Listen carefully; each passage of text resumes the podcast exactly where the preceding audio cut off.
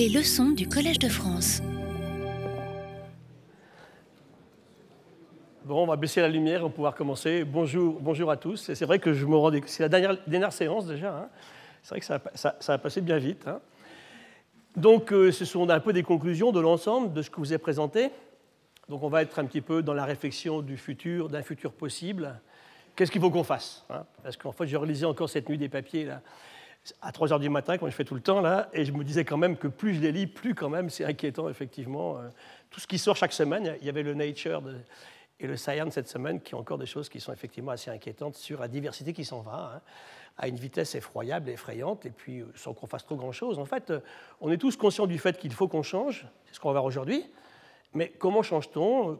Que fait-on pour changer? C'est extrêmement important. Je vous ai mis une série d'images ici pour démarrer. Vous avez vu que je soigne à chaque fois mes images d'introduction, montrer un petit peu des choses intéressantes. Ça, c'est une image d'un loup que j'ai photographié dans les Pyrénées il y a moins d'un mois. C'était au, début du mois- au début du mois de janvier dernier. Ça, je vous raconterai l'histoire de celui-là pour terminer le cours tout à l'heure. Et puis des images de tempêtes. hein. Vous avez vu que l'île de Saint a vécu là, en six ans deux tempêtes du siècle. Pas inintéressant. hein. Une en 2008, qui était la plus grande qu'on ait enregistrée, et ça recommence encore plus fort en 2014. Donc vous verrez qu'on est dans un système global d'augmentation des phénomènes extrêmes qui se produisent en permanence.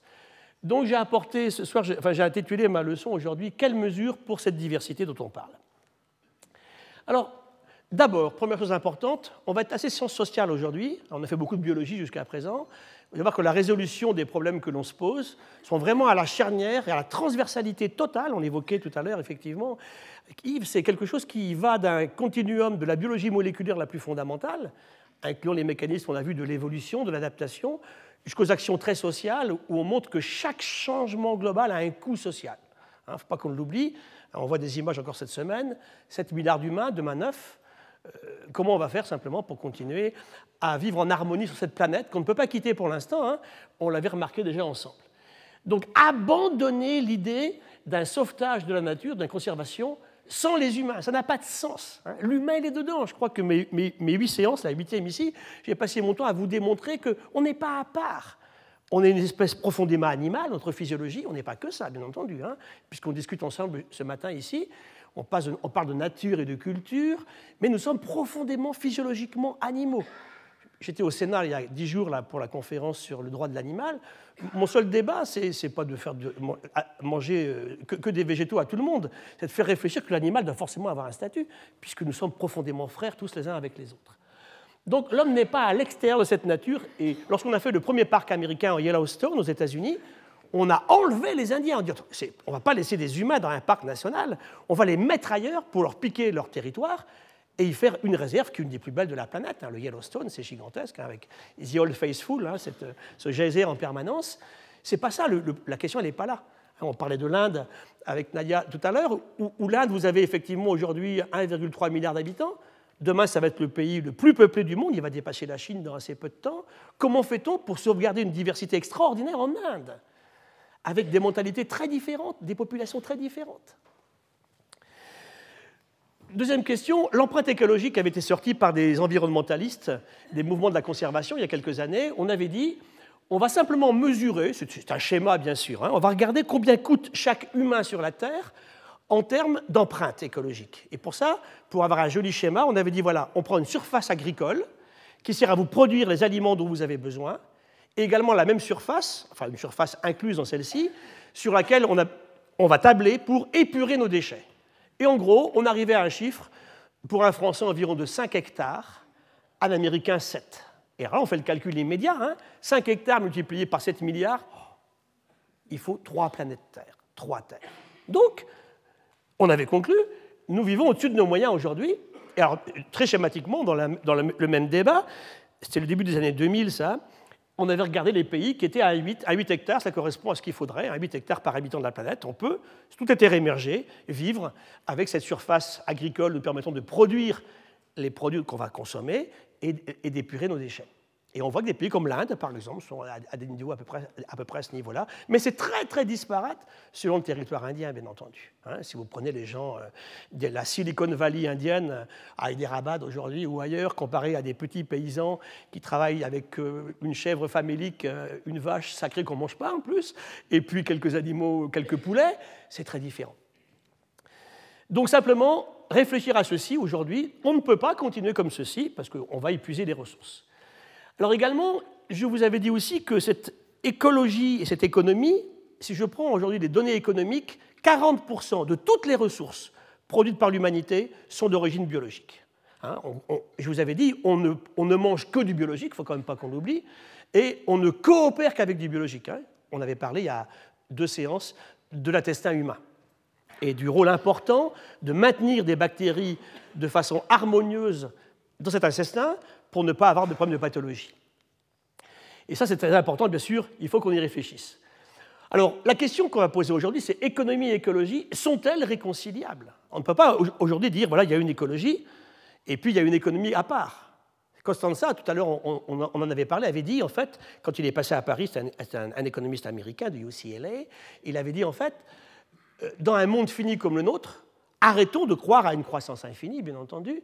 Et il avait dit, de toute façon, pour croire ceci, il faut être soit effectivement un fou, soit un économiste conventionnel. Alors on va voir comment aujourd'hui on doit devenir économiste non conventionnel. Partager.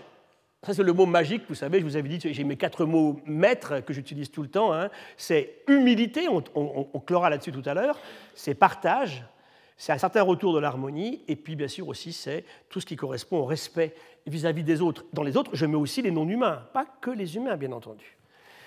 Et puis, bien sûr, le gros problème essentiel aujourd'hui qu'on constate, c'est comment continuer à vivre dans un monde, surtout pas justement, où 20% des humains consomment, gèrent 80% des ressources. Ce n'est pas du tout, du tout soutenable, bien sûr. Hein, ça, c'est clair. Alors, pour ça, on a fait des tas de choses. Hein. Dans la revue Nature, en 2006, il y a 20 très grands scientifiques mondiaux, de toutes obédiences, qui lancent un vibrant cri d'alarme en disant crions tous la même chose, mettons-nous d'accord sur une plateforme commune de constatation de ce qu'est la planète aujourd'hui et proposons quelque chose. La France fait, bien sûr, le président Chirac à l'époque, le 3 février 2007, fait l'appel de Paris. Où on va décider donc avec l'ONU de créer effectivement une organisation mondiale pour l'environnement qui sera très bien, tout à fait mise à mal. On l'avait vu à Rio en, en 2012. On crée le Grenelle de l'environnement avec un vrai mouvement social très riche. Hein. Moi, le Grenelle, je l'ai vécu de façon très œcuménique. J'ai vu des gens qui s'étaient jamais parlé. Hein. Il y avait la fille du MEDEF à côté du type de la CGT, à côté du pêcheur, à côté de l'agriculteur, à côté du scientifique. Il y a vraiment eu un moment ça a pris, mais qu'est-ce qu'on en a sorti hein? Tous les décrets d'application ne sont pas sortis. Quand vous regardez le, traitement phytosanitaire, ce qu'on avait dit, on est très très loin d'avoir suivi ce qu'on avait décidé ensemble au Grenelle. On fait un Grenelle de la mer parce qu'on avait oublié la mer en juin 2009. Et puis surtout, on arrive à créer quelque chose qui s'appelle IPBES. Donc c'est la plateforme internationale d'études pour la biodiversité et les services rendus par les écosystèmes, qui est partie du vieux IMOSEB que le président Chirac avait lancé entre 2005 et 2007, et qui est repris donc définitivement en mai 2012. On crée IPBES, qui est un peu l'équivalent du GIEC climat pour la biodiversité. C'est parti. La dernière réunion a, eu lieu à Antalya, en Turquie, en décembre dernier. Et là, on essaye de faire réfléchir. Il y a 114 pays, 115 maintenant, j'ai vu ce matin 115, qui ont adhéré à IPBES. Et on se met d'accord tous pour essayer d'avoir une plateforme générale avec de la science pour cadrer la question des environnements et des écosystèmes. Ce qui me gêne un petit peu par rapport au niveau du GIEC, c'est que le GIEC est parti que à partir de scientifiques. Parce que la connaissance du climat, elle n'est pas. Bon, bien sûr, tous, on a une perception du climat qui change, mais c'est difficile au niveau d'une mémoire humaine. Hein, on l'avait vu. Hein. Les mémoires, elles sont quand même très sujettes à caution. Alors que pour la biodiversité, c'est très différent. La connaissance de la biodiversité, elle n'est pas du tout que aux mains des scientifiques, elle est partout. Elle est aux mains de l'agriculteur, elle est aux mains du pêcheur, elle est aux mains des, populations euh, euh, ancestrales qui sont sur leur territoire depuis très longtemps. Vous avez des chamans qui font des choses extraordinaires. Hein. Je voyais récemment un chaman Kogi qui, en discutant avec un grand astronome, connaissait des planètes, enfin, dans, les systèmes que nous, on avait découverts il y a quelques années. Donc, parce qu'il y avait une très, très, très longue discussion de fusion avec les éléments naturels autour d'eux et de survie possible grâce à une connaissance approfondie des milieux et des écosystèmes qui sont à l'extérieur. Donc la question elle est là aujourd'hui. IPBS, c'est une chose intéressante. Alors le reproche que je lui fais, c'est très onusien, et j'ai vu que ça part très lentement. Il y a d'énormes forces de freinage. Voyons un peu comment ça va évoluer. En tout cas, on y met beaucoup d'espoir. Donc tout ceci va revenir à définir les enjeux économiques qui nous entourent. C'est le travail qui a été sorti dans le rapport de Bernard Chevassiot, lui et de ses collègues. En fait, ils sortent en 2009 pour le, pour le ministre, c'était Bourlot à l'époque, qui avait fait cette commande de ce document, économiser les questions environnementales, et concluait en fait qu'il fallait rémunérer tous les services et tous les capitaux naturels au prorata de leur contribution à la production des services écosystémiques. Ça veut dire que tout ce qui est gratuit aujourd'hui, qui coûte rien, vous vous rappelez, on avait parlé de res nullius et de res communis la dernière fois, je vous disais quand un thon rouge qui vaut un million d'euros est débarqué, alors qu'il appartient aussi bien à vous qu'à moi, il n'y a aucune raison pour que le type qui va le chercher, qui met l'argent sur la table pour aller le pêcher, puisse récupérer ces millions d'euros. Donc il faut qu'on change le système économique. On ne peut pas continuer comme ça. Et effectivement, à ce qu'on faisait depuis toujours, un capital physique, des roches par exemple, du sable, des granulats marins que vous allez extraire, un capital biologique, une forêt tropicale, une rivière, ce que vous voulez, et un capital humain. on verra que le, drame en fait, du système naturel, c'est qu'aujourd'hui, la nature ne vaut rien elle ne vaut qu'au niveau du travail que les humains font dessus et sortent de la production dessus. C'est ça la question qui est fondamentale, hein, qu'il faut qu'on change dans le futur. Eh bien, on dit, nous, il faut rajouter les, services écologiques. On ne peut pas les estimer gratuitement. On avait calculé rapidement que si la pêche, qui est en train de s'effondrer, parce qu'on surpêche, c'est clair, on en a parlé dans la séance numéro 4 ou 5, hein, vous savez que c'est partout, je finirai sur les chalutages profonds, encore une fois, c'est mon dada, et vous verrez bien que si la pêche s'en va, elle peut s'en aller. On avait dit plus de poissons dans les océans en 2048 si on continue comme aujourd'hui, eh bien c'est simplement 100 milliards d'euros par an et c'est 55 millions d'emplois de pêcheurs qui s'en vont, tout simplement. Les abeilles, on, m'avait dit, je n'avais pas parlé d'abeilles à la leçon inaugurale, elles, sont tout le temps dans ma tête.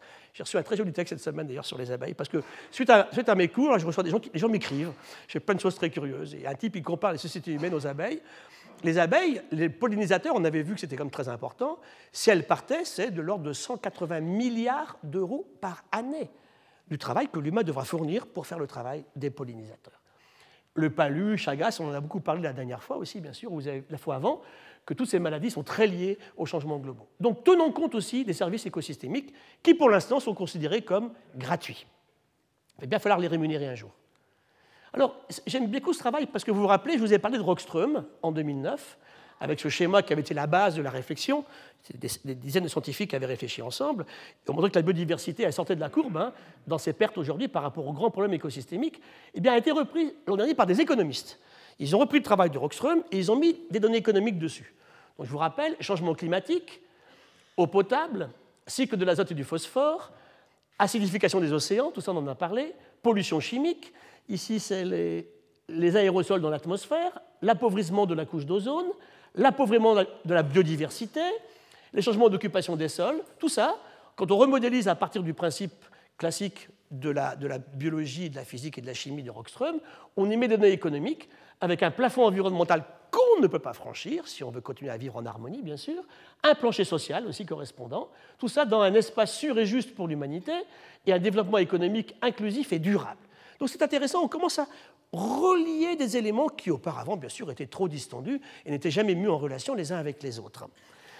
Alors l'eau, les revenus, l'éducation, la résilience, on en a beaucoup parlé, la voie, les emplois, les différentes voies possibles, l'énergie, l'équité sociale, important, l'égalité des sexes, on en a parlé aussi, la santé, la nourriture. Tout ceci nous permet de relier des systèmes qui jusqu'à présent n'étaient pas remis en relation.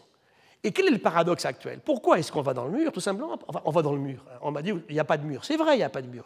Je ne devrais pas dire ça. Je reprends en fait un terme anglais utilisé par Vitouzek en 97, we go to the wall. Il n'y a pas de mur, il n'existe pas. En fait, ça va, être, ça va être dilué dans un système de plus en plus appauvri qui va faire qu'on va de plus en plus souffrir. C'est comme ça que ça va se passer, si on ne change pas. Donc le paradoxe actuel, c'est que l'inégal accès à la consommation, c'est le cas aujourd'hui, on a vu 20%, 80%, conduit les riches et les pauvres, tous les deux, à aspirer à la poursuite de la croissance. C'est ça le problème aujourd'hui. Or, elle n'est pas possible. Comment on fait? Je ne parle pas de décroissance. Hein. Comment on fait avec une croissance qu'on arrête de nous dire qu'il faut une croissance infinie dans un monde fini pour qu'on puisse effectivement s'en sortir? On peut vivre beaucoup mieux, en beaucoup plus grande harmonie et bien plus, et bien plus de bien-être en consommant moins. C'est là qu'il faut qu'on change, bien sûr. L'horizon des décideurs politiques, on l'avait dit aussi, hein, demeure très court. Hein. La prochaine élection a lieu dans quelques mois ou quelques années. Ça, on avait dit, est-ce qu'une démocratie, c'était Alain Juppé qui m'avait dit un jour, est-ce qu'une démocratie peut vous permettre de résoudre les questions que vous posez ici? Vraie question. Euh, moi qui suis profondément démocrate, il faut que je m'interroge quand même. Donc c'est vrai que c'est un système qui est compliqué. Si effectivement on est obsédé par une réélection putative dans les années qui viennent, on ne prend pas les mesures qu'il faut, bien sûr, parce qu'elles elles doivent être courageuses, elles doivent être énergiques, elles doivent être impopulaires, pour qu'on puisse effectivement, collectivement bien sûr, hein, pas pour l'intérêt de quelques-uns, avancer dans le système. En économie classique, la nature n'a pas de valeur, c'est ça le problème, hein, en elle-même. Elle en acquiert de la valeur simplement uniquement à travers le travail humain. Et là, il faut qu'on change nos mentalités là-dessus, bien sûr. Quelle nouvelle finalité pour l'économie ce qu'on va se voir aujourd'hui? Alors, première question, quels indices a-t-on du bien-être ou d'économie qui tourne? Et vous savez qu'on utilise depuis très longtemps le produit intérieur brut, le fameux PIB. Et là, tous les économistes sont maintenant d'accord. Costanza a fait une conférence à Paris il n'y a pas très longtemps, en montrant aujourd'hui que si je prends le PIB ici, par exemple, c'est aux États-Unis, sur 55 années, en dollars, effectivement, le PIB a augmenté. Donc, globalement, on a créé de la richesse globale.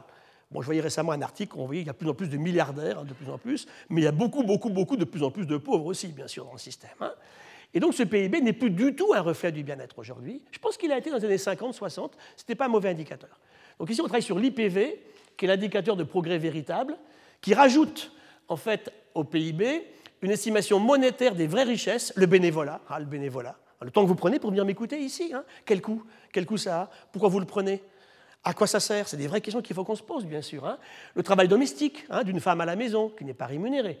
Lui soustrait la destruction des écosystèmes, parce que si on construit un PIB en détruisant la nature ou en surexploitant, là, on va dans ce fameux mur qui n'existe pas, c'est évident, bien sûr. Hein. Quand je vois les PIB de la Chine, euh, moi je veux bien, mais je préfère faire que deux points de PIB que neuf, si mon système consiste à tout détruire autour de moi pour rapidement arriver à des systèmes qui seront absolument plus vivables en fait dans le futur. Et où ce bien-être qu'on évoque ensemble ce matin, on ne pourra pas, bien sûr, y parvenir, c'est très clair. Donc, ce PIB a quand même pas mal de peu dans l'aile. Hein. Alors, il faut enlever la couche d'ozone détruite. Combien ça coûte? Combien va coûter à l'humanité le trou dans la couche d'ozone? C'est une vraie question. Il faut qu'on le modélise. Il faut qu'on le calcule, ceci. Ça va coûter très cher. Il n'y a pas que les coups de soleil, les cancers de la peau des Australiens ou des Chiliens du Sud. Hein. Il y a plein d'autres choses, bien sûr. Hein. Le niveau de criminalité qui augmente dans un dysfonctionnement social, comment on arrive effectivement à mettre ça dans un système? Vous vous rappelez mon histoire de ces jeunes qui chantaient la destruction de tout ce qui était vert dans une ville de béton. Hein? Ça, c'est le mal-être total. C'est les années 80, ça. Hein donc ça a commencé il y a un certain temps déjà. Hein alors, donc on a inventé un tas d'indices. C'est les Canadiens qui ont travaillé là-dessus. Les Canadiens ont inventé des indices de mieux-être. Voilà. Alors il y en a plein. Il y a le PIB là, alors lui il augmente indéfiniment. Les gens vous disent, moi je ne vis pas mieux hein, qu'il y, a 10 ans, en fait je ne suis pas mieux aujourd'hui. Donc cet indice, il n'est pas très bon. Il marche peut-être pour quelques-uns, mais pour une infime majorité de la population en fait. Alors ils ont des indices d'éducation, de niveau de vie, de participation démocratique ici, d'aménagement du temps de travail et des loisirs, de la culture et l'environnement. Regardez un petit peu ici la prise en compte de l'environnement, c'est pas très glorieux. Hein ça veut dire que ça ne va pas continuer comme ça. Ne peut pas. Deux pays qui étaient emblématiques, qui étaient le Canada et l'Australie, sont en train de sombrer en ce moment pour des raisons politiques dans des mondes où le, naturel est entièrement détruit. La grande barrière d'Australie, on s'en préoccupe plus. Les feux répétés qui entourent Sydney, qui a failli brûler trois, quatre fois dans les dix dernières années, sont là, partout. Et au Canada, je ne vous raconte pas les histoires, effectivement, d'extraction de produits dont les Canadiens n'ont pas besoin. C'est uniquement business, business as usual. C'est ça la question aujourd'hui, qu'il faut qu'on change, bien sûr. Alors, il y a toute une série de, marqueurs qui ont été faits. Il y a un papier sorti dans Nature il y a un mois, dans janvier dernier. L'indice de santé du capital, les Australiens ont fait un indice de bien-être, on a vu.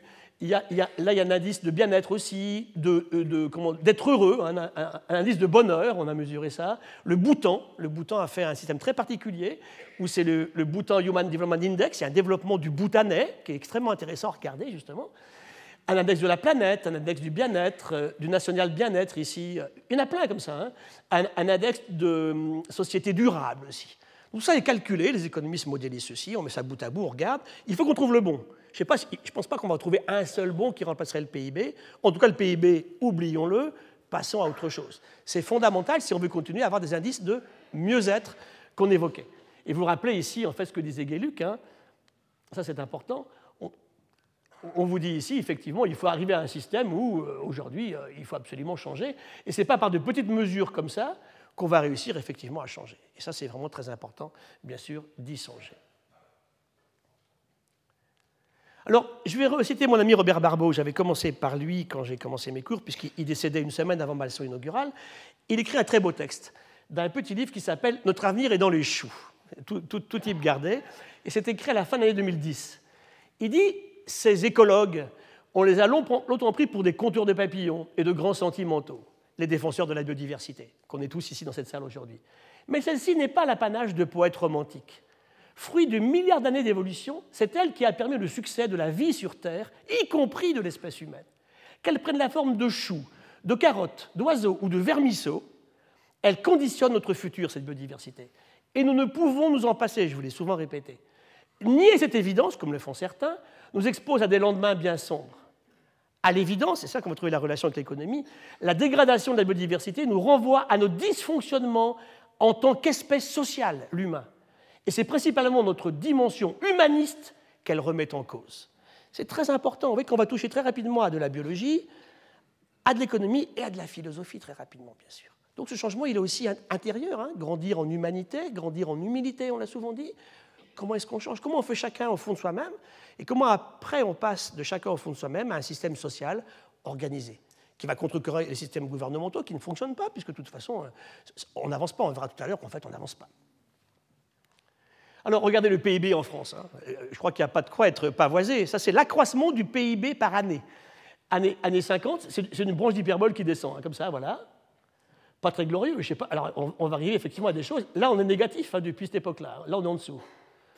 Et là, vous avez un projet minier, je vous l'avais dit, c'est le projet de Konyambo en Nouvelle-Calédonie, qui est le plus gros projet minier au monde. Ça se calcule en milliards, en fait, d'investissements pour aller enlever une montagne de nickel et l'exporter vers la Chine à quel coût environnemental, un coût économique vu à bout de nez, hein, sur très très peu de temps en fait.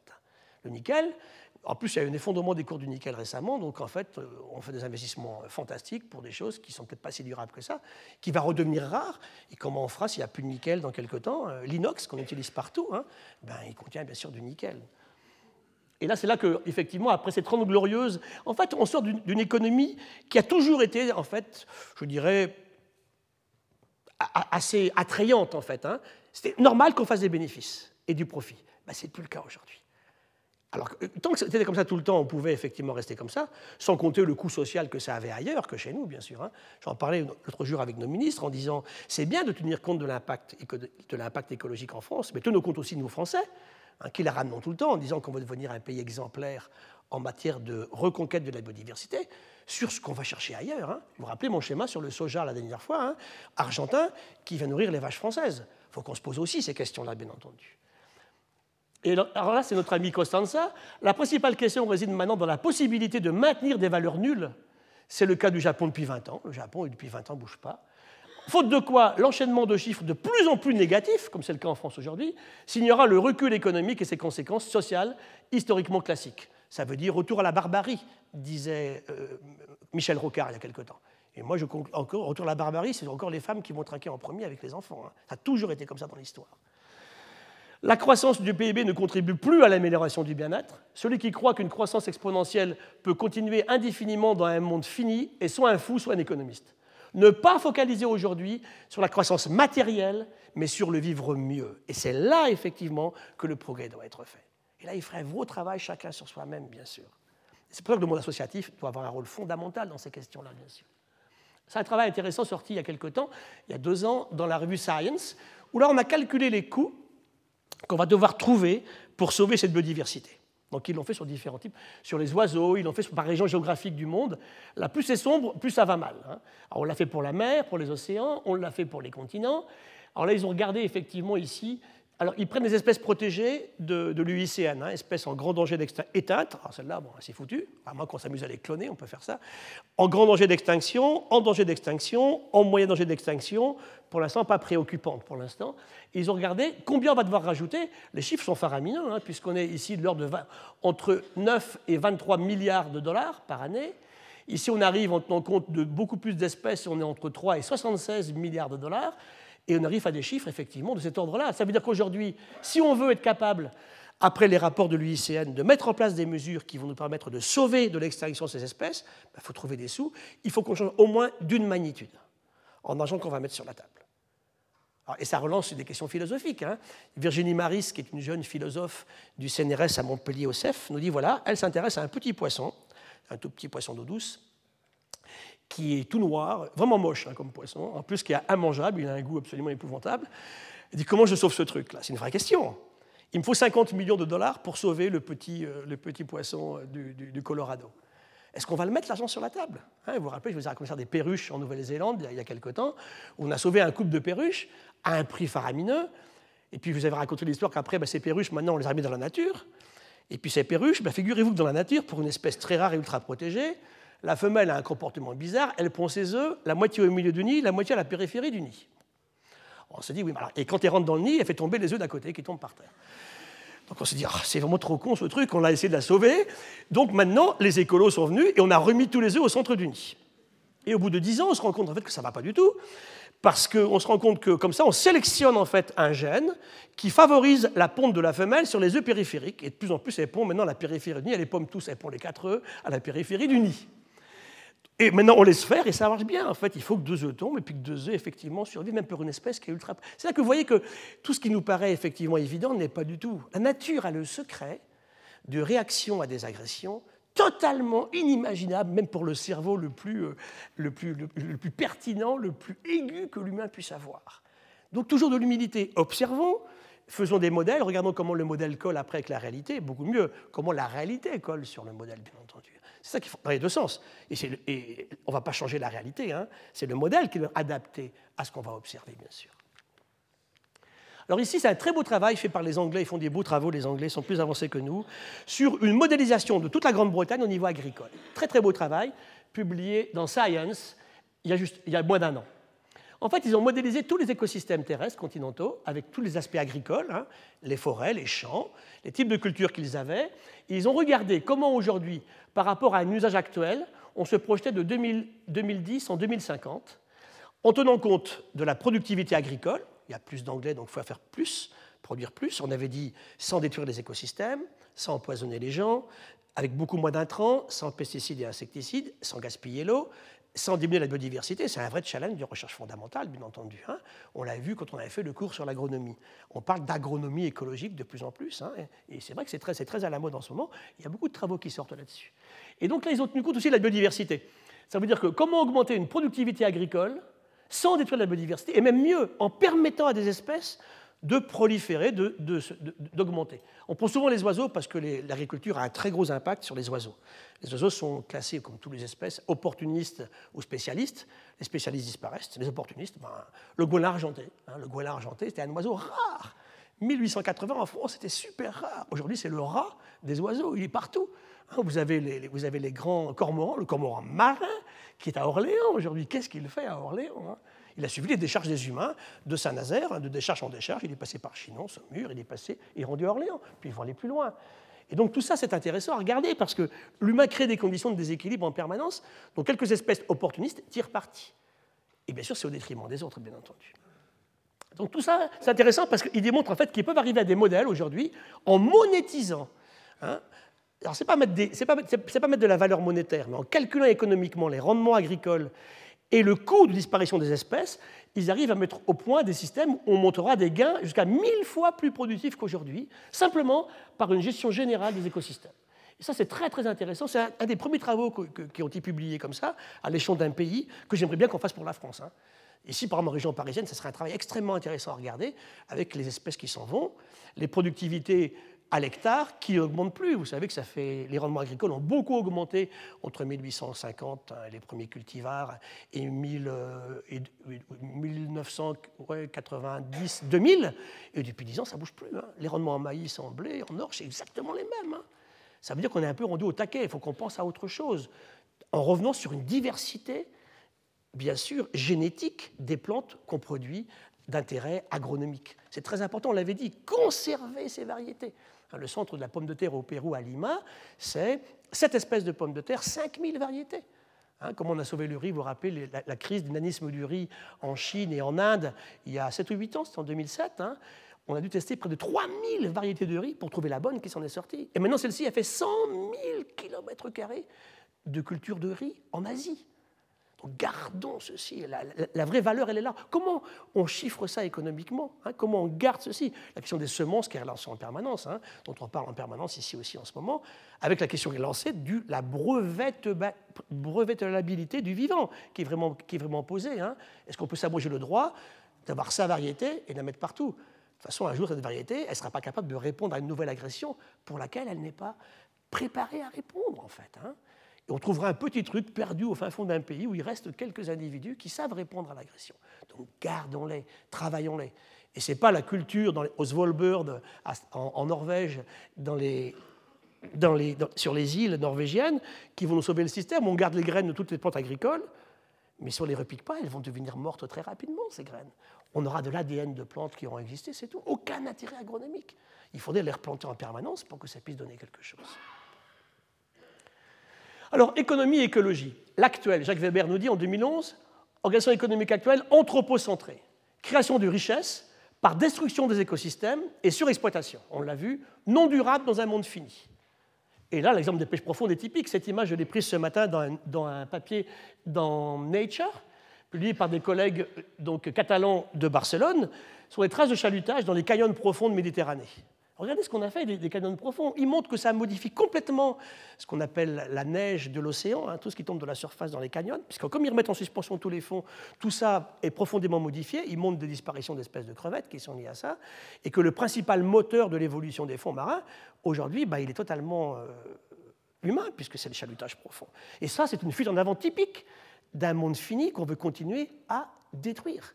Hein, comme on a tout pris dans les écosystèmes entre 0 et 400 mètres, on va à 800 mètres, à 1000 mètres, à 1200 mètres, et on voit les parlementaires européens qui récemment n'ont pas pris la décision qu'il fallait prendre en interdisant les... Je parle du chalutage, je ne parle pas de la pêche à la ligne, on peut discuter, et ni de la palanque, je parle du chalutage profond qui détruit les écosystèmes. Alors après on dit, oui, vous comprenez, il y avait des coraux profonds, ils sont partis. Les chalutiers ont tout enlevé. Alors maintenant, écoutez, ben, comme ils sont partis, on va leur permettre de pêcher là. De qui se moque-t-on hein? Encore une fois, avec une énergie fossile délirante. Traîner un chalut à 1000, à 1000 mètres, vous imaginez ce qu'il faut comme énergie. C'est pas rentable, c'est subventionné par l'Europe. C'est un système qui est absolument pas soutenable. Et ça, on ne doit vraiment pas, bien sûr, continuer comme ça. À quoi passe-t-on? À un système écocentré, création de richesses par optimisation des fonctions, c'est très important, développement des solidarités par un nouveau vivre ensemble qu'il faut qu'on mette en place, une solidarité écologique, économique et sociale. Je vous le disais, chaque fois qu'on touche à un système écologique, on touche, aux aspects sociaux. Ça a un coût social pour les humains qui sont là. Hein. L'attraction des grandes villes pour les Africains aujourd'hui, vous allez à Lagos ou à Monrovia ou à Joburg, tous ces gens qui viennent de la campagne, agriculteurs, qui sont attirés par le mirage de la ville ou parce que leurs, systèmes ont été détruits, le climat a changé, les récoltes ne sont plus, ne sont plus durables, s'agglutinent sur une ville sans aucun droit social, ils n'ont pas de droit, qu'est-ce qu'ils font, de quoi ils vivent? Allez voir les villes indiennes, on a parlé de Mumbai, hein, de Bombay ou de Calcutta, qu'est-ce que sont ces villes aujourd'hui? Hein, Comment les gens peuvent-ils vivre en imaginant ce qu'est un mieux-être dans des conditions comme ça. Il y a des images terribles dans un film de Bertrand, de Bertrand récemment, au Sénégal, de gens qui vivent dans une décharge en suivant un gros bulldozer qui avance dans la décharge. Des images très fortes, hein, bien sûr. Ça, c'est typiquement pour moi la fuite en avant. C'est vraiment la démonstration actuelle de choses qu'on va continuer, qu'on va permettre, alors que ça n'a aucun sens. En plus, c'est très peu riche, ces écosystèmes. On ne débarque pas grand-chose même si on allait entièrement les détruire, on ne ferait même pas 1% de la pêche mondiale. Des poissons qui maturent entre 20 ans et 30 ans, la femelle de l'empereur, entre 20 ans et 30 ans. C'est deux fois l'âge d'une femme pour faire ses premiers bébés, hein, la femelle d'empereur. Elle vit 100 ans. Elle est tellement, elle est tellement moche, elle est tellement horrible qu'on coupe la tête et qu'on vend un filet sur un étal pendant quoi 3 ans, 4 ans? Il y a eu un cas en Australie, on a vendu un poisson, on ne connaissait même pas son nom. Donc, on n'en a pas besoin. Hein, continuer à produire des choses en, en agroécologie, on n'a pas besoin de ça en fait aujourd'hui. Les réserves sont-elles efficaces? Ça, c'est la vraie question qu'on nous pose en permanence, c'est une vraie question. Alors, il y a pas mal de travaux qui ont été faits. Je dirais oui et non. Là, c'est fait sur les tropicales. C'est un très beau papier dans Nature, où ils nous montrent en fait que bah, pour eux, en fait, il n'y a que 50% des réserves qui fonctionnent. Hein. Là, ils ont pris des réserves tropicales, donc en Amérique du Sud, en Afrique et en Asie du Sud-Est. Ils ont regardé effectivement comment on pouvait imaginer un système qui soit soutenable. Alors, quand c'est rouge, tout part, la biodiversité s'en va. Alors là, vous avez les oiseaux, vous avez les rapaces, vous avez les lianes, vous avez des plantes, vous avez les animaux exotiques introduits, vous avez les top prédateurs, les lions, les panthères. Là, vous avez des, arbres pionniers qui, se régénèrent dans de nouveaux systèmes. Vous avez les, primates. Vous avez plein, les, poissons d'eau douce, hein, ils ont pris différents, différents. C'est un énorme travail. Hein. Ça, ça, demande 30 ans de travail. Les papiers dans nature qui sont très forts aujourd'hui. Pour faire ces papiers-là, il faut une grosse équipe vous avez raconté, on fait ces papiers-là en faisant ce qu'on appelle des césables. Ça veut dire qu'on réunit, je vous avais parlé de ça, je m'en souviens, on réunit des gens sur un lieu précis, le top top mondial des chercheurs, un chinois, un américain, un canadien, un français. On les met pendant 10 jours sur un lieu précis. On leur apporte à manger, à boire, et puis ils sont bien installés. Et ils ont accès à des gros moyens informatiques, et ils, font, ils pondent des grosses revues mondiales hein, sur l'évolution des systèmes, que pourrait pas faire un chercheur isolé dans un laboratoire, en fait. Hein. Ça paye très bien ça aux États-Unis, ça commence à essaimer un petit peu ailleurs. On a mis un système en France à Aix-en-Provence. On, on, a un César en Aix-en-Provence, chez nous en France. Et là, on montre effectivement que la moitié des réserves ne fonctionnent pas. Hein. Au contraire, on perd plus qu'avant. Et on montre qu'il faut arriver à un système où là, on va du pire en pire, et là, de mieux en mieux. Vous voyez qu'il faut arriver à une harmonie comme ça. Et il n'y a que 50% des réserves qui permettent ceci, avec une meilleure durabilité, une meilleure protection des espèces. Il est calculé en Afrique en rouge, en Amérique en bleu et en Asie-Pacifique en vert, ce qu'il fallait mettre en place pour passer d'un système de perte de biodiversité vers un système positif. Le zéro est ici, hein, au milieu là, où on va gagner en biodiversité. Et ça, c'est vraiment en relation avec le type de relation qu'on va établir entre les humains qui vivent près de la réserve et leurs activités économiques, et puis la réserve elle-même, avec un vrai effet réserve. Et je vous ai souvent dit, hein, je ne suis pas quelqu'un qui défend les sanctuaires. Ce n'est pas mon truc. Je pense qu'on ne va pas faire des réserves interdites aux humains, on va revenir à des choses qu'on avait imaginées à une époque. Non, non. Par contre, bien sûr, il faut un effet tampon autour de la réserve qui permette à cet effet réserve de s'exprimer. On le voit sur les réserves marines en Méditerranée. C'est spectaculaire, hein, les, mérous avaient disparu. Hein, le, mérou à Bagnous, où j'ai travaillé très longtemps, c'est un arrêté préfectoral. Il, m'avait convoqué il y, a, il 11 ou 12 ans. Qu'est-ce qu'on fait, Gilles? Ben, je dis, On interdit la, capture, la pêche au mérou en plongée sous-marine au harpon. Très bien. Et puis il me dit récemment Est-ce que maintenant on le repermet? Les mérous étant revenus Je dis Surtout pas. En une journée, ils vont me tuer tous mes mérous. Je dis Mais vous voyez un peu où j'en suis rendu. Tous les mérous. Parce qu'il les a repérés, il plonge tout le temps, il est là, le pauvre mérou, vous l'approchez à 20 cm, vous tirez une flèche dans l'œil, il n'y a, a, aucun, aucun, aucun intérêt à faire ça. Alors que ces mérous, au contraire, sont très importants aujourd'hui pour attirer un tourisme subaquatique qui va s'installer et qui vient là parce qu'on voit encore des beaux mérous dans la réserve de Bagnols-Cerbère. C'est la même chose à Port-Cros aussi. Hein. Donc tout ça, c'est très important à prendre en compte. Autre aspect sur les réserves, n'oubliez jamais aussi une chose, j'en ai parlé pour ma, réserve, c'est la mienne, celle de la Massane, dans les Pyrénées, dans les Pyrénées orientales. À la Massane, en fait, on communique sur la Massane pour la faire aimer, la faire protéger, la faire connaître, et que tous ensemble, on soit là effectivement pour défendre ce projet particulier, mais sans trop non plus avoir de fréquentation. Hein. C'est un délicat compromis à trouver pour les, pour les gens qui s'occupent de réserves naturelles, en fait. Parce que si trop de gens viennent, eh ben, l'intérêt va rapidement diminuer. Hein. Vous ne serez plus d'intérêt euh, mondial en attirant les gens parce que vous, aurez dégradé les écosystèmes. Et puis elle se mérite. On y vient à pied, on marche, hein, et puis on ne jette pas, on, sa, canette de bière euh, au bord, au bord du chemin, on la ramène chez soi pour la mettre à la décharge. Et ça, c'est important. N'oublions pas non plus les questions de, globales de changement. Et je reviens à la forêt de la Massane. En ce moment, on est en train de la perdre à cause de la dramatique canicule de 2003, on a perdu 17% des êtres, et un arbre, il ne meurt pas en 15 jours. Un arbre, il met 4, 5, 6 ans à mourir, un arbre. Hein. On voit une descente de cime, on voit les champignons qui s'installent dessus, et après, l'arbre qui dépérit. Et puis après, on a eu des, sécheresses répétées donc en jusqu'à 2006. Et puis, bien sûr, l'horreur, c'est les 15 000 camions poids lourds. Je pense qu'il n'y a pas d'équivalent au monde, je ne sais pas, en Chine, je ne sais pas. Ils passent 15 000 camions tous les jours au col du Pertus et qui bien sûr déclenche des, épidémies, des épisodes d'ozone qui viennent sur la forêt et qui tuent les arbres. Plus la ville de Barcelone, un peu au sud aussi. Et ça, c'est des systèmes que font que même la, réserve la mieux protégée au monde ne peut pas survivre. Donc il faut tenir compte d'aspects très locaux, on avait dit, hein, local ou global. On avait dit local. Hein, démarrer sur le local, parce que les gens se battent pour un système local, et après rapidement on arrive à un système global qui va en interférence revenir sur ce qu'est le système local. Question. Est-ce que la fuite en avant dans l'hyperconsommation aujourd'hui est un moyen, ce qu'on vit aujourd'hui, hein, de combler le vide laissé par l'épuisement des grands idéaux? Vraie question. On est, on est vraiment à la transition entre la philosophie, la religion, l'écologie, plein de choses. Deuxième question, la croissance a longtemps été un phénomène immanent de la vie économique. Oui, ça marchait. Les Trente Glorieux, ça marchait. Ça marchait globalement, euh, tout le monde s'enrichissait, et puis euh, on pensait que ça allait être comme ça tout le temps. Et on a fait beaucoup, beaucoup de bébés. Hein. Je vous dis souvent, moi j'ai passé le demi-siècle, euh, on a multiplié l'humanité par 3, 2,8, hein, c'est terrible en fait. Hein. Donc ça va très très vite, bien sûr, dans cette euphorie économique de l'époque. Transition écologique, aujourd'hui, n'est pas jugée assez rentable par les investisseurs, et la mondialisation à l'épreuve de la transition écologique. Vraie question qui est posée ici. Et en France, dans ce pays aujourd'hui, on confond transition écologique et transition énergétique. Ce n'est pas la même chose. Il nous faut une transition énergétique qui a des impacts sur l'écologie, mais il faut aussi une véritable transition écologique qui ne soit pas que énergétique. Ça, il faut y songer aussi en permanence. Mais je me heurte beaucoup au niveau aujourd'hui euh, du système gouvernemental, on ne parle que de transition énergétique. Il y a aussi une vraie transition écologique. Quels outils a-t-on? On verra tout à l'heure, hein, pour la, réaliser collectivement ensemble, bien sûr.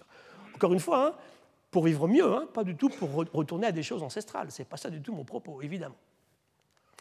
Gérer les biens communs de manière coopérative. On avait vu la dernière fois que gérer des biens communs, reste communiste, comme le privé, amène à sa destruction, ça c'est clair. Donc il faut que collectivement, on arrive à gérer ces biens communs, une rivière par exemple, ou un, morceau d'estuaire, un morceau d'océan, hein. ça c'est très important aussi.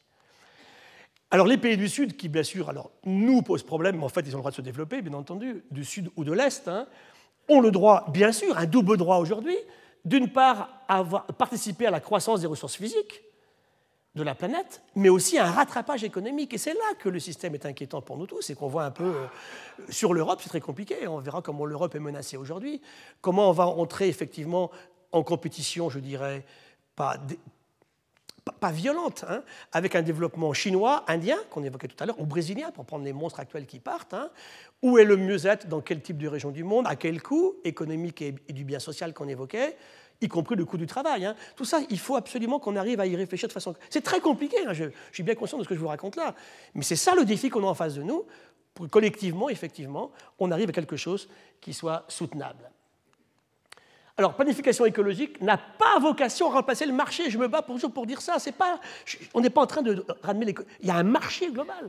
Simplement à l'encadrer. Hein, c'est très clair. Là où il se montre inefficace. Et Dieu sait s'il se montre souvent inefficace en ce moment, ce marché. Donc c'est là qu'il faut changer nos façons de faire. On ne peut pas laisser les, gens aux manettes, les, financiers et les économistes. Hein, Ce n'est pas possible. Bien sûr qu'il faut revenir à des lois de l'économie qui existent aussi, bien sûr, bien entendu. Alors, la France a créé un commissariat général à la stratégie et à la prospective qui ne dépend pas du tout du ministère de l'écologie, mais du Premier ministre. bon, moi, je salue, je salue cet événement. Hein. J'ai reçu la lettre du mois, là encore hier, c'est la deuxième ou troisième. Est-ce que ça va être un outil de communication pour qu'on puisse là-dessus pouvoir avancer collectivement sur ces questions-là? C'est quelque chose, en tout cas, que je ne peux que saluer. On va voir l'efficacité que ça va avoir. Hein, dans le, paradoxe que tout à l'heure j'évoquais d'une démocratie où les gens attendent leur réélection. Ça, c'est une question qu'il faut. Il faut bien être pragmatique sur ces questions-là. Hein. Et très franc, sinon ça ne marche pas, sinon on perd notre temps. Il faut aujourd'hui transformer l'économie pour vivre mieux en consommant moins. Voilà le vrai défi, en fait. Hein. Cessons de vivre à crédit. Hein. C'est ma courbe tout à l'heure sur l'empreinte écologique. Ça, c'est quelque chose qui est très important à développer. Il faut changer de cap. Voilà, ça c'est très important. Ça, c'est Philippe Frémaux qui a fait un très joli petit livre il y a juste un an là-dessus la prise de conscience et surtout les mesures à prendre prennent trop de temps. Hein, et c'est là qu'il faut que nous, collectivement, on agisse. C'est là qu'il faut qu'on fasse pression sur les acteurs d'un développement insoutenable. C'est tout. Changer, regardez. 1915, en Inde, un des grands penseurs indiens, chez Aurobindo, écrivait à l'époque, on ne parlait pas d'écologie, hein. il disait L'homme ne peut plus désormais supporter le développement gigantesque que lui a créé hein, de la vie extérieure sans un changement intérieur. C'est intéressant quand même, hein, c'est la question qu'on se pose. On est quand même presque, oui, on est, on est, on est un siècle après quand même. Hein. Et puis il disait finalement, si l'humanité veut survivre, le mot est terrible, moi je n'ai jamais utilisé, vous ne m'entendrez jamais dire ça, je ne dis pas que l'homme va disparaître, je dis qu'on va beaucoup souffrir, c'est un petit peu différent. Hein. Et puis, par contre, je, à, l'échéance 100 ans, oui, il y en aura, 1000 ans et 10 000 ans, j'en sais rien, mais en tout cas, ce n'est pas, une échéance que je vois probable dans un futur proche mais simplement c'est la souffrance de l'humanité pour continuer à vivre dans ces conditions particulières qu'on évoque. Survivre, disait-il, une transformation radicale de la nature humaine est indispensable. Et ça, c'est très très important. 1915, c'est intéressant comme d'y revenir un petit peu. Hein et voilà, dans un contexte global de catastrophe qui, en permanence, c'est une courbe des assureurs, ce n'est pas des écolos, hein, ce sont les assureurs publics mondiaux dans le monde qui nous montrent comment progresse le système. Aujourd'hui, 1960, 93-2005, avec les primes versées par les assureurs. Alors, ces catastrophes, elles sont soit d'origine naturelle, hein, non humaine, hein, le tsunami du Japon de, Fukushima, la tempête à l'île de Saint récemment, est-ce que l'humain peut avoir un rôle là-dessus? Pourquoi pas hein? Des inondations gigantesques, et puis aussi des feux qui, là, on sait très bien, sont liés aux activités humaines dans les forêts. Le Portugal a brûlé de façon épouvantable pendant 4-5 ans pour une très mauvaise gestion des forêts, alors que ça ne se passait pas du tout de la même côté du, côté du côté espagnol ou du côté de la Galice, par exemple. Hein. Donc c'est vrai que là aussi, il faut qu'on s'interroge sur nos impacts sur le milieu. L'humain est tellement puissant aujourd'hui dans ses activités. On revient à Palombi qui disait euh, le plus puissant moteur de l'évolution aujourd'hui, c'est effectivement l'humain et ses activités économiques, y compris animaux domestiques, plus que ce qu'on avait vu pendant très longtemps dans les premiers cours sur l'évolution des grands facteurs du milieu. Hein. Ah, bien sûr, je ne suis pas en train de vous dire que c'est la faute de l'humain uniquement, n'empêche qu'il y contribue fortement. En plus, il y a un aspect évident, c'est que l'humain actuel, comme il s'est multiplié de façon infinie, ça coûte de plus en plus cher. L'impact d'un événement X en l'an 1000 et aujourd'hui, ce n'est pas le même, bien sûr, parce qu'on est beaucoup plus offert, bien sûr, à ces événements extérieurs. Mais ça, quand même, c'est intéressant qu'on y réfléchisse. Hein. L'humain et les milieux. J'en avais parlé aussi. Je vous ai mis ici la composition de l'océan au large. Hein. C'est pour nous ramener à plus d'humilité. L'océan au large, c'est ça, c'est très constant, on avait dit très stable. Depuis 100 millions d'années, c'est comme ça. Hein. La même pression osmotique, la salinité, la même acidité, le même pH, hein, exactement. À température, au fond, partout, 2 degrés et demi. On est dans un monde extrêmement stable et on avait d'ailleurs conclu que c'est probablement pour ça qu'il y a beaucoup moins d'espèces dans les océans que sur les continents. Quand on se rapproche de l'océan vers le continent, on vient vers la zone côtière, la zone estuarienne. Là, effectivement, il y a beaucoup plus de variétés d'espèces parce qu'on arrive à des systèmes qui ressemblent déjà au, continent, bien sûr. Hein. On avait vu qu'aujourd'hui, connu, connu hein. au Musée d'histoire naturelle, on a à peu près sept fois de plus d'espèces d'origine continentale que marine dans nos collections aujourd'hui. Et on est là, on est bien le, grand, musée dépositaire de ces questions particulières. On avait dit sur les 2 millions, on connaît un peu plus de 2 millions d'espèces connues aujourd'hui, on avait dit 250 000 sont des pollinisateurs des continents. vous voyez que tout ça c'est intéressant à prendre en compte. Et je vous ai mis simplement ici la composition de votre sang en ce moment.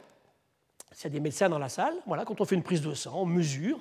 Qu'est-ce que, font les chlorures dans un sang humain? Le sodium, le potassium, ça sert à quoi? Ça vient d'où? Bah, Ça vient de l'océan ancestral. Et ça, ça devrait nous ramener à beaucoup plus d'humilité. Ça nous relie à cette nature autour de nous. On en est totalement issu. Hein, quand vous avez le potassium qui change chez vous, 3 euh, millimoles, on passe à 6 ou 7, ça va plus, c'est le coma profond. Hein. Ça veut dire qu'on a un milieu très stable qui coûte très cher. Hein. On appelle ça l'homéostasie en médecine, on est, très, on est très intéressé par ça. Et l'humain est très fort pour avoir une homéostasie très, très, très, très, très, très puissante. Regardez tout le temps le même pH. 7,44, ça ne bouge pas du tout. La même température, la même pression osmotique. 302 milliosmoles, l'océan c'est 1050. Donc l'eau de mer, en gros, c'est à peu près trois fois plus salé que le, que le, que le sang humain. En gros, hein, le, sang humain, c'est trois fois moins. Tout ça est intéressant parce que ça vous montre le lien physique qu'on a avec cette nature qui nous entoure. Et de ce lien physique vont sortir toutes les questions qu'on aborde, bien sûr, ici aujourd'hui, dans un changement global. Regardez ici, ça c'est la, vague de mortalité en France durant l'été 2003. Dans un pays aussi protégé que la France, aussi régulé, croit-on, où l'humain est aussi sorti des considérations écologiques, croit-on, 15 000 morts. Et les morts, les gens ne sont pas morts à Marseille ou, à Montpellier ou à Perpignan ou à Bordeaux. Ils sont morts à Paris, ils sont morts à Rennes, ils sont morts à Brest, ils sont morts, ils sont morts dans le nord de la France, pour quelques degrés de différence finalement. Et je vous ai mis ici un événement terrible qu'on a complètement oublié en France parce que tout le monde s'en foutait, c'était en Russie. En 2009, 100 000 morts sur la canicule de 2009 en Russie. Et ça, c'est intéressant parce que ça déclenche ces mortalités chez les humains, ça déclenche aussi, bien sûr, des graves crises agronomiques ou les effondrements de la culture du blé. Pourtant, l'Ukraine, on en parle beaucoup aujourd'hui, c'est à peu près 13% du blé mondial. Euh, ça va expliquer toutes les, émeutes de la faim dans le monde, parce qu'on va continuer à indexer un prix du blé sur le prix du pétrole. Ça, c'est un vrai crime contre l'humanité, ça, bien entendu. Hein. On ne peut pas continuer comme ça, bien sûr. Et tout ça dans, un changement global intéressant. Vous ai mis ici une des terreurs actuelles. Hein. Il s'appelle Aedes albopictus. C'est le, tiger mosquito, hein, le, moustique tigre. Il transmet 22 maladies virales à l'humain, ce truc. Il vivait auparavant uniquement en Asie. Et puis, bah, il fait le tour du monde, dans des vieux pneus, par exemple. Hein. Il y a un bateau américain qui amène l'Aedes albopictus du Japon aux États-Unis. Et puis, parce qu'en en fait, dans les vieux pneus, quand il pleut dehors, dans une décharge de pneus, il y a de l'eau qui reste. Et la femelle de moustique adore, pour aller mettre ses œufs, la, la granulation en fait, des pneus, quels qu'ils soient. Et ils font le tour du monde comme ça. Je ne sais pas pourquoi les humains transportent des pneus du Japon aux États-Unis. Expliquez-moi. Hein. Il y a sûrement une raison quelconque, mais j'attends qu'on m'explique à quoi ça peut servir quelque chose de comme ça. Alors ça paraît totalement stupide, mais les conséquences sont désastreuses, bien entendu. Hein. Et là, c'est la carte qu'on a établie en Europe récemment. C'est encore dans Nature, ça. Il montre que bah, ce moustique, qui n'était pas du tout en Europe, hein, est en train d'évahir l'Europe du Sud. Il est en Espagne. En bleu, donc c'était il, y a 20 ans, il n'y avait pas. Et en rouge, il apparaît maintenant. Il, est sur la mer Noire, il est en Turquie, il est en Grèce, beaucoup sur les pays des Balkans, il est beaucoup en Italie, il est en Camargue. Et puis, il, est en pays catalan, il va arriver à Bagnous la semaine prochaine. Donc c'est vrai que eh ben, tout ça, il faut qu'on en tienne compte. Donc comment est-ce qu'on modifie nos comportements Dans un changement qui est parti, on ne va pas l'interdire. Comment est-ce qu'on va faire effectivement? Il, transmet en particulier une encéphalite terrible hein, qui est mortelle chez l'humain. L'albopictus. Vous vous rappelez l'épidémie de chikungunya à l'île de la Réunion? Parce qu'on avait affaibli la diversité locale qui, a été amenée. Et aujourd'hui, ils, sont en Camargue. Le chikungunya, on va l'avoir en sud de la France. Peut-être un jour à Paris aussi, hein, vu la, température qui augmente. Pas de palu, mais le chikungunya, oui. Et croyez-moi, ça rend, ça rend super malade. Hein. Alors ça, je fais référence au cours de mon ami Jean-François Toussaint il y a quelque temps. Dans le contexte global de progrès, c'est quoi le progrès? Ça, c'est la vraie question, ça me préoccupe tous les jours, ça m'obsède. C'est quoi le progrès? Tous les 10 minutes, c'est quoi? C'est quoi ce progrès? Comment on le mesure? Comment on le quantifie? Comment on le qualifie? Bah, Regardez ici, ça c'est le progrès, tout, confondu. Bah, la taille des humains, les femmes en particulier, ont beaucoup grandi en France en un siècle. Hein. On a pris 15 cm en un siècle, hein, en moyenne, c'est considérable en moyenne.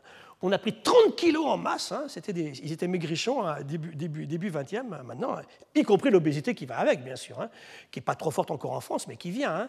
Allez au Canada, aux États-Unis, vous verrez les résultats de l'obésité. C'est catastrophique. Mais je, vois sur la plage chez moi maintenant des gamins à 7-8 ans, les cuisses se touchent. C'est pas normal du tout. je regarde des parents, ils sont pareils. Donc il faut vraiment effectivement se poser des questions. Ce n'est pas par hasard hein, si on arrive à des systèmes comme ça. Ce n'est pas, pas, de la génétique. Ensuite, on voit l'espérance de vie. bien sûr, ça c'est fabuleux, c'est un, merveilleux instrument de calcul du progrès. On avait dit, vous vous rappelez Jean-François qui vous en a parlé la dernière fois, on, a pris 35 ans d'espérance de vie en mieux sur un siècle. La démographie, on a multiplié par 7 les Français.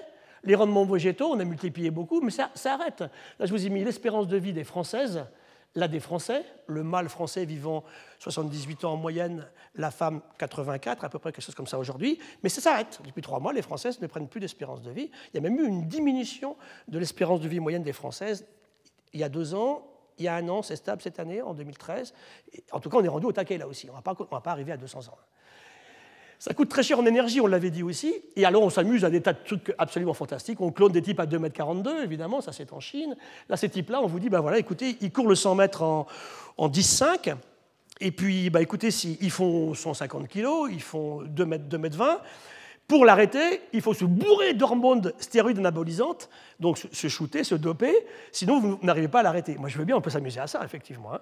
Donc, on va tricher pour arriver à un système qui, qui, qui enfin, je ne veux pas de dessin, vous comprenez que ça n'a pas de sens. C'est absolument pas soutenable. En Chine, en ce moment, ils sont en train de regarder. On connaît 17 gènes qui favorisent l'effort sportif de très haut niveau, qu'on soit tennisman, cycliste ou footballeur, c'est pareil. Et bien maintenant, on, crible les bébés à la naissance pour les accoupler à 15 ans et puis faire les futurs champions des Jeux Olympiques. On peut s'amuser à tout, bien sûr. Hein. À quel coût? Alors après, abordons les questions éthiques là-dessus, hein, sur lesquelles on va terminer, qui sont intéressantes à prendre. Aurons-nous le temps? D'un développement sur le très long terme. Alors ça a été très très vite pendant un siècle là, et là aujourd'hui tout est à l'asymptote, hein, et c'est là qu'il faut qu'on s'interroge aujourd'hui. C'était la conférence de Jean-François il, y a quelques, il y a quelques semaines. Alors c'est un travail qu'on a fait ensemble, qu'on a publié récemment avec lui, où ici on a modélisé la démographie des humains aujourd'hui, la consommation énergétique. On a calculé le coût énergétique de chaque Français, hein, de, chaque population de chaque pays du monde, ramené à la consommation énergétique globale, ramené à l'âge. Et ici on a mis l'espérance de vie. Eh bien, ça a été fantastique hein, depuis l'an 1500, donc on a vraiment augmenté, 1900. Hein, on, vivait, on est parti d'âge très très bas, hein, et puis maintenant on arrive effectivement à un âge eh bien, où on se rend compte qu'on est plutôt sur un système où on va changer la courbe, on va, on va, on va, elle va avoir un point d'inflexion, et on va plutôt diminuer en espérance de vie. Le modèle nous dit qu'on va plutôt diminuer en espérance de vie que continuer à augmenter indéfiniment l'espérance de vie, pour des raisons énergétiques. On n'a pas, l'énergie pour que tous, demain, on arrive à vivre 120 ans. C'est pour des raisons comme ça, en fait.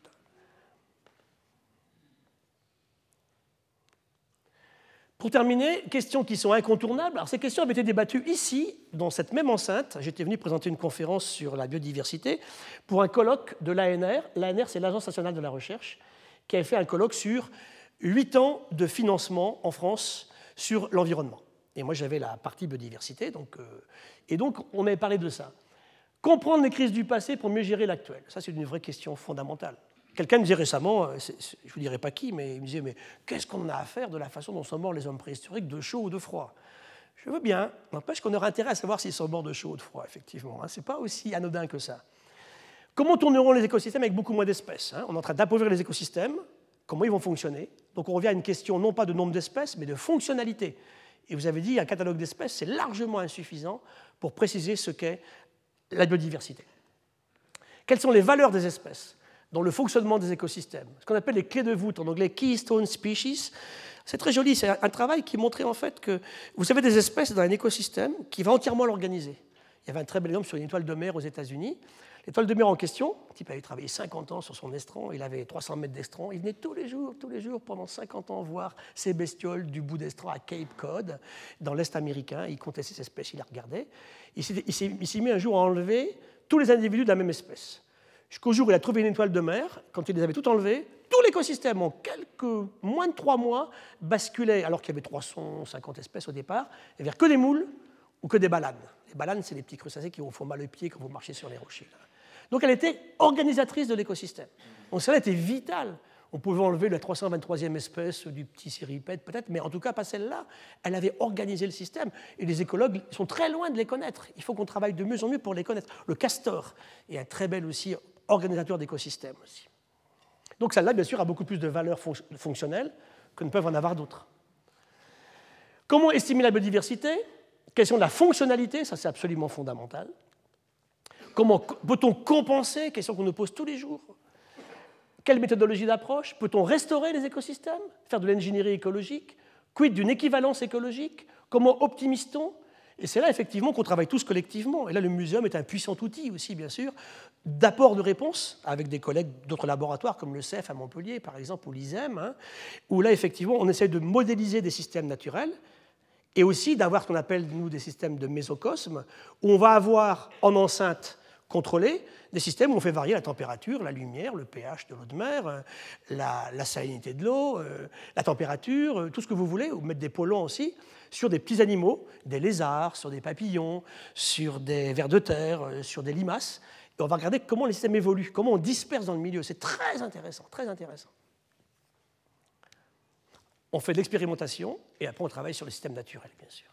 Et pour ça, il faut des moyens pour travailler là-dessus, bien entendu. Alors, quels sont les moyens de développement dans le futur pour aller mieux? Alors, pour moi, un des grands aspects, ce sont les sciences participatives. Là aussi, le muséum a été pionnier avec un qui s'appelle Viginature, où vous voyez que on les appelle sciences participatives, citoyennes, collaboratives. De quoi parle-t-on? C'est vous, c'est vous et moi, hein, un chercheur qui va aller chercher des collaboratifs, ou un collaboratif qui vient un jour voir un chercheur en disant voilà j'ai besoin de vous pour faire ça. Et on le fait ensemble collectivement. On se met d'accord sur un protocole. Ce n'est pas une histoire très récente. Aux États-Unis, ce qu'on appelle les citizen sciences, c'est 70, c'est 71. Là, on commençait à lancer des systèmes justement comme ça. Et puis c'est fabuleux parce que eux, comme ils sont très nombreux, ils sont partout et tout le temps, ce qui n'est pas notre cas à nous. Hein. Et c'est extrêmement informatif. Au niveau de la phénologie, hein, comment le climat change.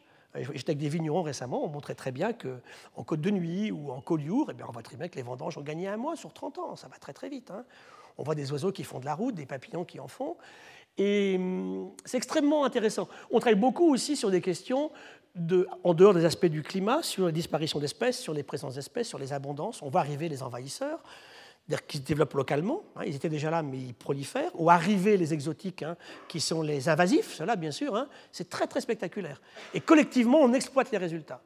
La clé du fonctionnement de ceci, c'est le respect mutuel et c'est la restitution. Parce que je disais souvent, c'est dur des gens, c'est pas trop compliqué, il faut les fidéliser, ça c'est beaucoup plus difficile. Et là, vous avez un vrai débat, vous les fidélisez en leur restituant valablement ce qu'ils ont contribué à construire, et dès le moment où ils sont persuadés, effectivement, qu'on n'est pas en train de les instrumenter, ce n'est pas de leur piquer leurs manip, leurs résultats, c'est pas ça, le but n'est pas ça du tout. C'est collectivement de fournir de la donnée qui après va servir au système étatique à mieux promulguer des lois de protection et de défense de l'environnement. De la science aux citoyens, des citoyens à la science. Et ceci a même produit de grands papiers scientifiques, puisqu'on est, dans la nature. Hein. Janvier 2012, il sort un papier où on montre, ça c'est le travail de 10 000 personnes, 10 000 passionnés d'oiseaux et de papillons qui nous ont aidés en toute l'Europe de l'Ouest. Hein. C'est 1,5 million d'heures d'observation qu'aucun labo de recherche peut, financer, c'est impossible. Hein. Alors voilà un coût intéressant. Où est-ce que c'est capitalisé ça? Où est le coût de cela? Dans quoi je le mets? C'est pas normal. Vous avez passé 1,5 million d'heures à faire ça. Vous avez pris votre voiture pour, écouter vos chauves-souris, aller voir vos papillons. Ça, il faut le prendre dans le système économique global aussi. Et c'est tout ça qui nous permettra enfin d'équilibrer et de persuader des investisseurs que notre système ici, du vivre mieux, c'est le seul compatible avec un futur qui soit viable. Et là, ils ont montré que les papillons avaient fait 114 km vers le nord, les oiseaux 33 km sur 18 ans. Et on a montré que pour un degré de plus, ici, ils auront 250 km à faire. Ça, c'est ce qu'on appelle la dette climatique, hein, que la nature va bien sûr devoir payer. Alors, autre aspect intéressant que je vois dans le futur, c'est la bioinspiration, le biomimétisme, hein, que, mon ami Clément Sanchez, ici, qui est professeur de chimie au Collège de France, a développé dans ses cours cette année. C'est comment utiliser le vivant pour tirer des idées. Ce n'est pas de le copier. En anglais, c'est biomimicry, le, le biomimétisme. Je préfère bioinspiration. Je vais chercher dans le vivant des solutions à des choses que le vivant a rencontrées depuis, depuis 4 milliards d'années. C'est ça, en fait. Il faut beaucoup d'humilité pour faire ça. Hein. Donc, on a fait des trains en s'inspirant des têtes d'oiseaux, s'inspirer des formes de la nature, des mécanismes de fonctionnement de nature, des relations durables établies, avec une très grande interdisciplinarité. On revient à mes mots magiques que je vous ai mis ici, hein, qui ont fait un petit peu le fil rouge de mes huit conférences avec vous.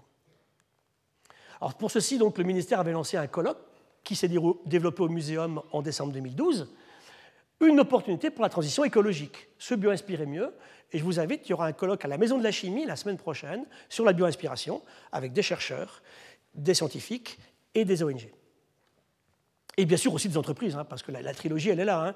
C'est la recherche fondamentale, sans but précis. On fait de la recherche, on, fait de la donnée fondamentale. Et pour ça, il faut de la créativité, de l'inventivité, de, l'ingéniosité, de la curiosité. Il faut les sciences de l'ingénieur qui vont transformer ceci, bien sûr, en développement technologique. Et il faut l'entreprise privée, parce que c'est elle qui permet de créer les emplois et c'est elle qui permet effectivement d'avancer au niveau du système. Regardez par exemple, on a fait ce train japonais, il a la forme du martin pêcheur, et le revêtement s'est inspiré des ailes des rapaces nocturnes pour ne pas faire de bruit. S'il fait du bruit, il ne bouffe pas, de toute façon. Hein. S'il fait du bruit, c'est foutu, il n'a plus rien à manger. Hein. Parce que le, petit, le, petit, le, petit, raton, il est parti. Donc non seulement il va très vite, mais en plus il ne fait, pas de bruit. Il a fallu une double inspiration pour faire ces trains absolument extraordinaires hein, utilisés au Japon aujourd'hui. Bah regardez, le premier avion de Clément Adair, à, mon, ami pilote, c'est quoi C'est pas une chauve-souris, ça? Les oiseaux ont joué un rôle fondamental dans la création des avions. Hein. on fait des biomatériaux, on fait maintenant des bétons beaucoup plus légers que l'actuel, entièrement recyclables et compostables à partir de l'inspiration d'éponges marines. C'est ça l'avenir de l'architecture de demain. Hein. Les architectes ne s'y trompent pas d'ailleurs. Hein. La toile d'araignée, les cols de moule qui font des cols chirurgicales, et s'inspirer de l'économie circulaire aussi, c'est important. Les pattes de gecko pour le scratch, que vous utilisez aussi, c'est superbe, ça coûte pas cher, il faut regarder simplement. La bardane avec le scratch, ici, ici vous avez les winglets sur les ailes d'avion, on en parlait l'autre jour on va gagner comme ça effectivement en consommation de carburant, simplement en regardant le fait que les oiseaux, quand ils allaient très vite, ils remontaient les rémiges au bout des ailes, hein. avant qu'on modélise ça au niveau des ingénieurs physiciens. Les combinaisons actuelles de, natation qui ont augmenté les performances à partir du derme des squales, des requins. Il y a même des, pierres, on peut faire de la géoinspiration qui bouent, hein, bouent comme de l'eau, les éolites, qui sont extrêmement intéressantes.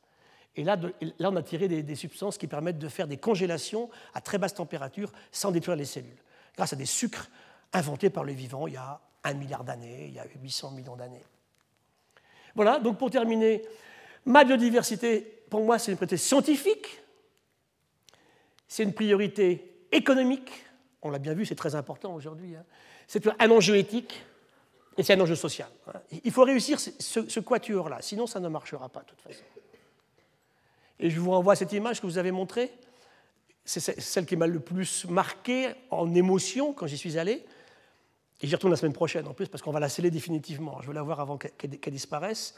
C'est ça, des humains capables de peindre ça sur une grotte il y a 33 000 ans, il y a deux fois plus. C'est deux fois plus ancien que Lascaux, hein, qui n'a que 16 000 ans.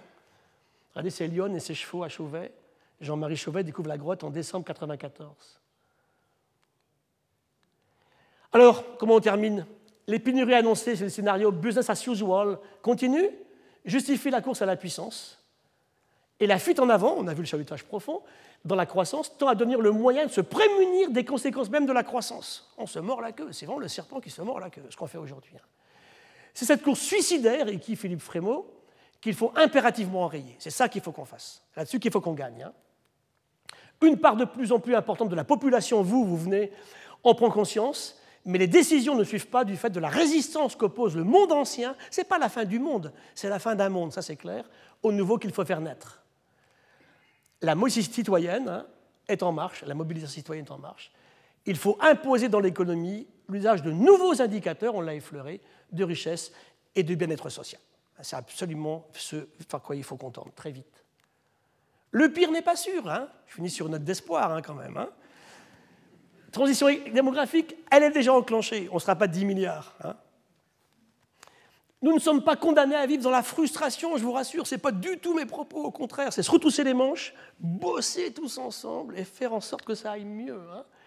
Réduire la consommation ne signifie en rien une baisse du maître individuel et collectif, bien loin de là. C'est ça qu'il faut qu'on comprenne en fait dans le futur. Les vraies richesses sont tout d'abord le produit de l'intelligence humaine, ce n'est pas l'argent, et de la connaissance qui va s'accumuler sans fin, cette connaissance. Hein. Le partage et l'humilité, c'est là qu'est effectivement la clé du système aujourd'hui. Il faut qu'on ait confiance en ça. Et enfin, prenons en compte le fait que nos possibilités techniques et technologiques n'ont jamais été comme celles qu'on a aujourd'hui. Par contre, il faut des neurones pour beaucoup mieux les utiliser que ce qu'on fait à l'heure actuelle. L'histoire des OGM est typique là-dessus. Hein. N'oublions pas une seule chose au niveau énergétique, que la seule énergie vraiment inépuisable, c'est le soleil. Il n'y en a pas d'autre, de toute façon. Donc il faut bien y revenir, bien sûr, quelque part. Et lisez ça, c'est intéressant. Et pourtant, c'était un président de société qui écrivait ça. Je trouve ça très très bien. Il disait Le socialisme s'est effondré car il ne permettait pas au marché d'exprimer la vérité économique. Le capitalisme pourrait disparaître s'il ne permet pas au marché d'exprimer la vérité écologique. Et c'est là vraiment la transition qu'il faut qu'on fasse. Hein. Et sans prôner un système par rapport à un autre, il faut absolument qu'on se persuade de ce genre de formule. Voilà, ça c'est pour terminer. C'était la fin de l'appel de la création de l'Organisation mondiale pour l'environnement en 2007, le dérèglement climatique, la biodiversité dont je vous ai parlé pendant huit, leçons, l'eau, la pollution et la santé, créer effectivement une croissance écologique, pas uniquement économique stupide comme celle qu'on fait aujourd'hui, une économie différente, hein, qui pense aussi bien sûr le mieux-être, et enfin trouver une gouvernance pour mettre ça en place, c'est pas très facile. Alors pessimiste, hein, je vous les aurais enlevés comme ça, je garde quand même de l'espoir, je vous les rends. Et je finis sur une dernière image pour annoncer la fin. C'est le colloque qu'on va ici organiser au Collège de France dans deux mois, trois mois maintenant. Le premier a eu lieu au Muséum en octobre 2010. On en a fait un livre qui s'appelle L'homme peut-il s'adapter à lui-même. Ce colloque, on l'a fait avec Bernard Swinguedo, on l'a organisé, et Jean-François Toussaint, qui est venu il y a quelques temps. On fait le tome 2 ici au Collège les 22 et 23 mai prochains. Entre-temps, on a fait un colloque à la Fondation des Treilles sur biodiversité, état des lieux et perspectives en 2011. On avait créé à l'époque le Club des 3-11, 7 novembre 2011 oh, pardon, 11 novembre 2011, pardon, un colloque au muséum qui s'appelait Adaptation, persistance et extinction, avec des économistes simplement, et des, philosophes. Un au muséum en 2012 sur les systèmes bioinspirés, et le prochain au collège, donc 22-23 mai prochain, avec déjà, je vous le garantis, un casting d'enfer. On a réussi à réunir ici pendant deux jours vraiment des gens que vous aimez et qui sont très intéressants. Il, y aura, il Hubert Rive, il y aura Boris Cyrulnik, il y aura hum, Philippe Descola, comme ça, deux têtes, hein. il y aura Chantal Joanneau, il y aura hum, plein d'autres qui vont venir. Michel Morange, il y aura Jean-François Toussaint, il y aura Yves Coppens, il y aura. Hum, j'en oublie. Il y aura Cohen, l'économiste. Alors je finis en commentant deux images qui symbolisent un petit peu cette jeune femme, elle a quoi? Je sais pas, elle a 15 ans. Elle fait ses courses à Windhoek, euh, en, Namibie, et elle achète dans des bouteilles en plastique de l'eau d'Evian qui vient de France. Hein. Bon. Alors je dis souvent, je ne sais pas où met sa carte de crédit dans son pagne quelque part. Ça s'appelle mondialisation. No way, no sense. C'est clair ça. Et puis celui-là, je l'aime beaucoup, celui-là. Celui-là, on l'avait trouvé au Canada dans un cimetière amérindien des îles de la Reine Charlotte. On vit dans un vieux cimetière, on avait jeté le crâne, vous savez, ils gardaient les crânes et les os longs. Et puis, euh, bah, je ne sais pas pourquoi, ne me demandez pas pourquoi, mais Dame Nature a fait pousser de la mousse sur ce crâne. Et bien sûr, en gratouilleur, en biologie, je gratouille ce crâne, ça grouille de bestiole. Hein. Il y a des colamboles là-dedans, il, y a des tardigrades, il y a des coléoptères. Pas oui, mais bon, l'humain qui est dessous. Donc voilà, hein, je pense que collectivement, battons-nous pour éviter ça. il y a vraiment il y a un véritable espoir, mais il faut commencer tout de suite, là, maintenant, en quittant, en quittant le cours. Voilà. Merci en tout cas de votre présence pour les, pour les